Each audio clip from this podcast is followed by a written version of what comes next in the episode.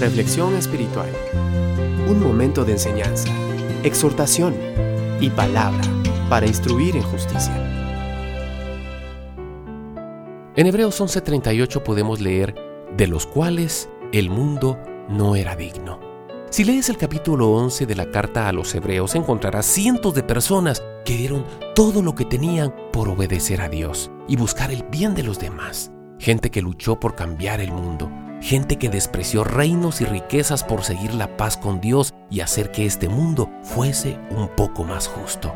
Pero el mundo los despreció.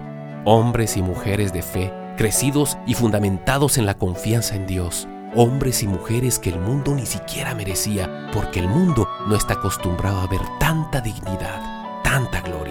El mundo nos trata mal porque no somos del mundo. Sí es cierto que hemos nacido aquí y que vivimos aquí, pero el mundo no logra ver las cosas tal y como son. Sus ojos están cegados por el materialismo, por la mentira, por el odio, por la envidia, por el orgullo. Sus ojos están cegados por el pecado. Por eso el mundo no entiende a los que hablamos de Dios. Ellos tienen otro dueño. No sé cuántas veces te has parado a pensar cuál es tu misión aquí la Biblia dice que todos los que hemos recibido a Jesús como Señor en nuestra vida somos embajadores de Él. La gente de la sociedad creerá en Dios y conocerá cosas de Él de acuerdo a lo que vea en nosotros. Nosotros luchamos por cambiar el mundo, luchamos para que cada día más personas conozcan a nuestro Señor, luchamos para que nuestros amigos puedan tener la paz, la paz con Dios que nosotros ya disfrutamos.